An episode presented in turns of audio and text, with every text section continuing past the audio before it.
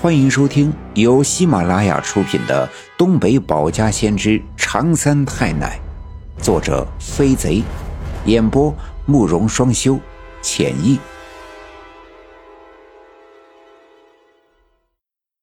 第三十六章：李文学反常态应试，陈寡妇大清早撒泼。门开了。进门来的正是李文丽的弟弟李文学，而随着李文学一起进来的，还有外面寒冷的空气卷进来的细碎的雪花。那些雪花在李文学的脚下打了个旋儿，便瞬间被屋子里火炉的温度融化，落在地上，变成湿润的水珠。李文学光着头，头发略长，有些杂乱。身上穿着一件深蓝色的旧大衣，大衣上有几道划破的口子，露着灰白色的棉絮。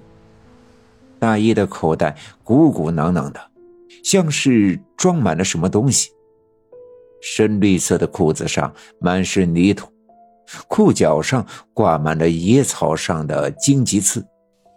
文学，你回来了。”张志成说道。李文学看了看张志成，并未搭话，只是点了点头。文学啊，你志成哥有点事儿，你给帮着干干。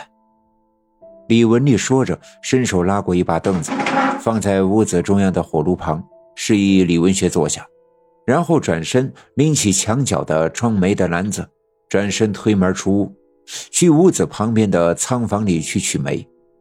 张志成用火炉旁边的铁钩打开火炉的盖子，在炉子火红的煤炭里来回勾了几下，火炉腾的一下就着起了火苗。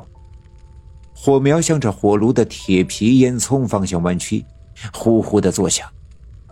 一阵煤烟便顺着架在火炉上的烟囱向上快速的攀爬，与那烟囱一样，拐了个弯。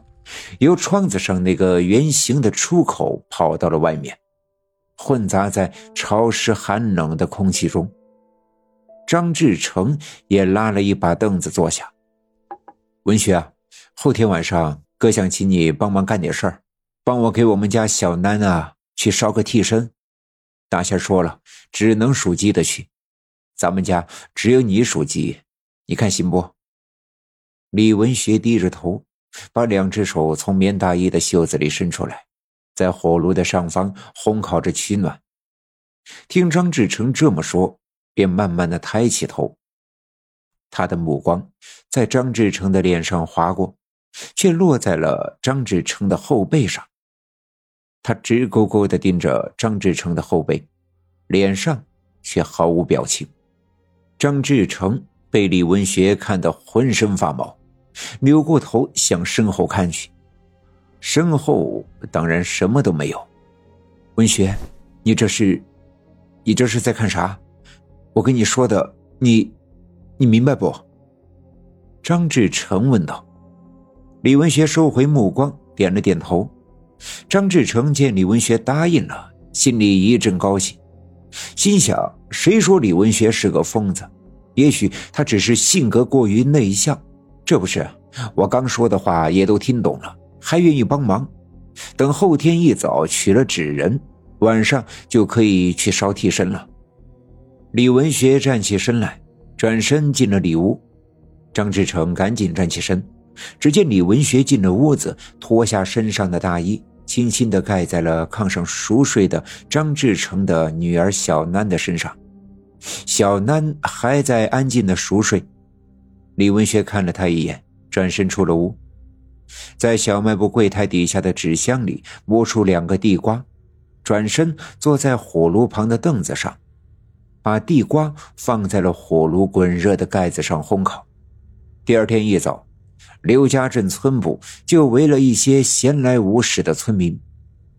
冬天到了，田里的活计都干完了，这便是农民一年里最清闲的季节。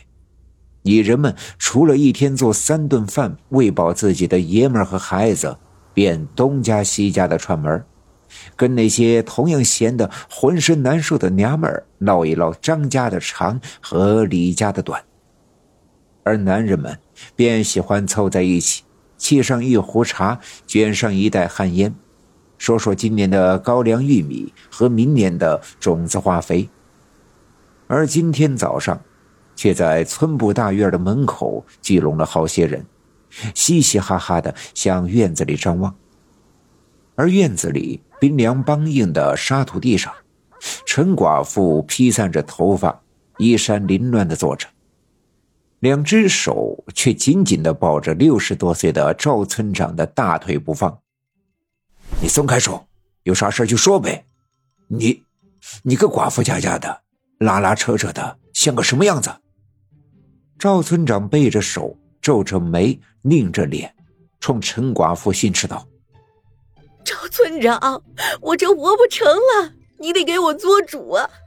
你给我做主啊！”陈寡妇一副哭腔说道，却并没有松开抱着赵村长的手。是啥事儿让赵村长做主？是赵村长占你便宜了？不知道谁大声的打趣道，人们一阵哄笑。赵村长抬头冲着那些看热闹的人们斥责了几声，虽然人们不再哄笑，小声的窃窃私语。赵村长，你得给我做主！你让小分队的老二拿着枪把白胜利那个天杀的枪毙了，把他枪毙了！哎呀！啊啊啊啊啊！陈寡妇一边说，一边腾出一只手摸了摸脸上的鼻涕眼泪。你松开手，好好说，那白胜利咋的你了？你要枪毙他？面对这样撒泼打滚的陈寡妇。赵村长无可奈何，你倒是说说呀，我给你做主，你说吧。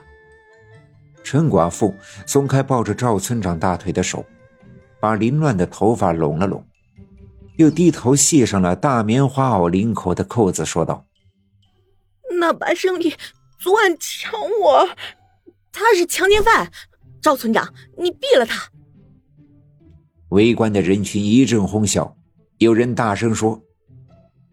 那到底是白胜利强奸了你，还是你强奸了白胜利啊？人们再一次哄笑。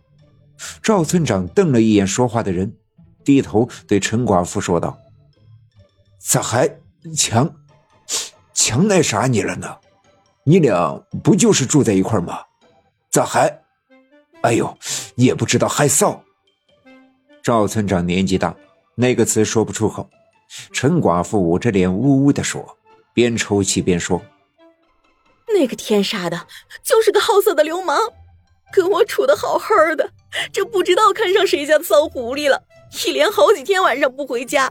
我昨天问他，他还动手打我。”陈寡妇说着爬了起来，伸手撩开遮挡着半边脸的头发，凑到赵村长面前说：“赵村长，你看，你看。”他扇我的嘴巴，我脸都给打肿了。